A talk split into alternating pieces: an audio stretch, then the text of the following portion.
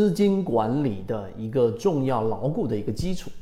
首先，我们说过，这一个对于仓位、对于资金的管理是在交易当中非常核心的一个内容。但具体怎么管理，到底怎么样去交易，能够把我们资产借由每一次的这一个机会把它给做大，我们今天用三分钟给大家讲一讲。首先，第一个，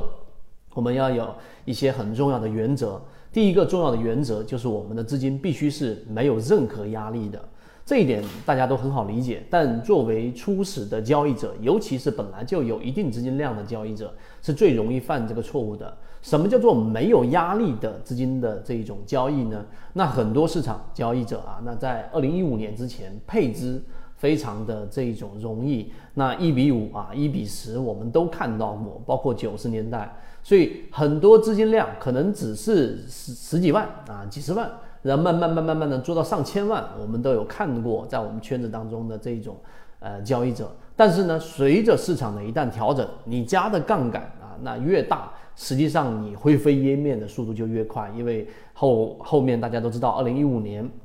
到了二级报，到了整个市场出现了去杠杆，出现了乌龙指，然后指数快速的从五幺七八，然后一直调整到两千多点。那这就是我们所说，不要用任何加杠杆资金，或者说非常大压力的资金来进行投资和交易。所以第一点原则是非常重要，也是保命的。你去做股票投资的这个资金，可以是你不断产生你可能自己事业、你自己的工作的收入的富裕出来的部分来进行投资。就即使出现了调整，你也不会睡不着。这是一个非常重要的原则，大家也都知道。所以我们说第二个。当这个明白之后，第二个重要的原则就是不要把自己的资产、自己的交易托付给任何人啊。交易的本质实际上呢，你要明白，不要把自己的命运然后托付给任何人，这是没有，至少我没见过成功的案例的。其中我们圈子当中有一位交易者也给我们聊过，之前啊资产做到可能借百万级别吧，然后因为事情啊，因为有一些事情要去处理，但是又不想错过行情。于是，在二零一五年那一波，就把自己的账户交给另外一个朋友，或者说他很信任的人去做这样的一个交易。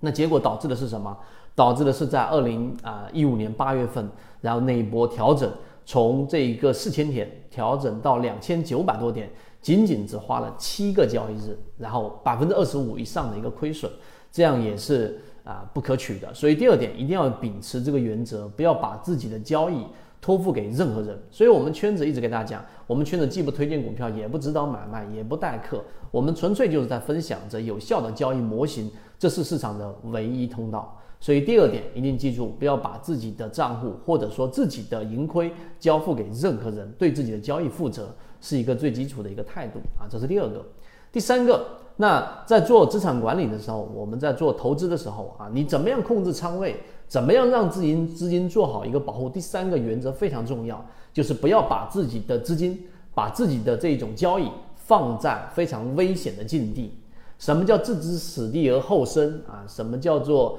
这个孤注一掷啊？等等这一些词汇对于交易来说都是致命的，都是不可取的。为什么？因为你如果说去买一个股票，你没有了解过它的基本面，你没有了解过它的技术面，你完全不了解的情况之下。你就全仓进出，本身这个事情的结果就一定是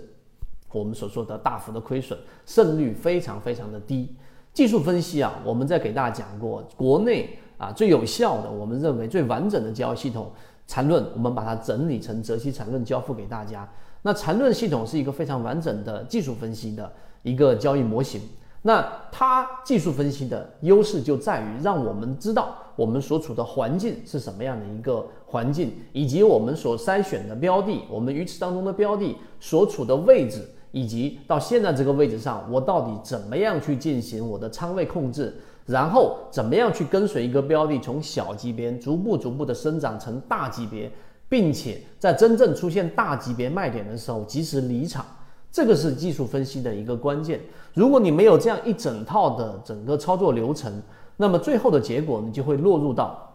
我们前面所说的啊，从这个短线变为中线，中线变为长线，对吧？最后就变成共线了。这个是我们的调侃，但实际上也是市场当中大部分交易者的一个现状。所以技术分析的作用在于这里。我们做好了这一些研判之后，我们知道自己的交易到底所处的整个位置，也是包括现在这个环境也是一样，大家非常容易忽略现阶段大盘的这个调整是基于我们前面给大家提醒到的，市场既没有趋势，也没有资金，所以在这种没有资金支持的环境之下，你去逆势操作的结果，你就会发现非常非常吃力，所以还是有人想要去逆势操作。最后，这样的人就没有办法在市场里面长期生存，这是我们讲的第三点。那最后一点呢，就是我们一直给大家提到过的，怎么样来把自己的整个操作的成本变为零，这也是资金从小级别做到大级别的关键。那你如果说想详细了解，也可以回看之前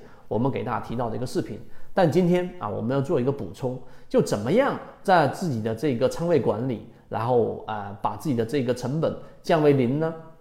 那第一种大家都能想到，也是我们前面给大家提到的，通过择期缠论的我们所说的第一类型、第二类型、第三类型买卖点，当发生背驰的时候，做一些波段性的操作，那把自己的成本不断不断的降到零，那对不对？那这个操作过程当中呢，那实际上你一定要记住原则，就是不要让自己的股数去进行增加，这是大家都知道的。具体怎么操作，我们已经交付给大家。但第二种就很多人会忽略的。把成本做到零的一个原则，今天我们也给大家提到。首先啊，你的在交易过程当中，股数不能增加，这是第一。第二，除了波段把成本降低的过程当中，这种把成本变为零的操作方法以外，还有一种就是当你持有某一个标的，例如说我们前面提过的啊，这个我们的金鱼报二啊里面的光伏某个标的，然后从低位然后持仓。当它翻倍的时候，记住，当它翻已经翻了一倍的时候，你就把一部分的仓位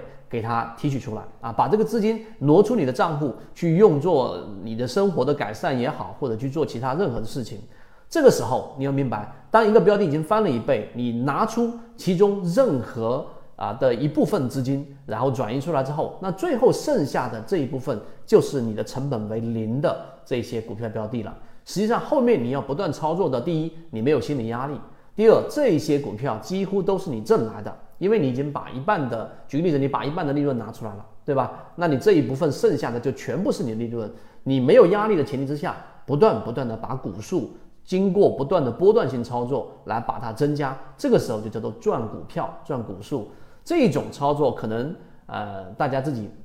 可以回看自己的交易，我们见过很多成熟交易者都用这样的一个模式。啊，虽然说没有说做到多大的资金，但已经做到了比较成熟的这一种交易者该具备的一种方向。所以今天我们花了这个时间给大家去讲了啊，在做仓位管理，在做这样的一个资金的不断从小资金做到大资金过程当中的一个最牢固的基础，就是我们上述的内容。今天的分享就到这里，想要进入圈子一起进化学习。可以加我朋友圈 SD 八幺八幺二，有完整版的视频专栏分享给大家。希望今天的三分钟对你来说有所帮助，和你一起终身进化。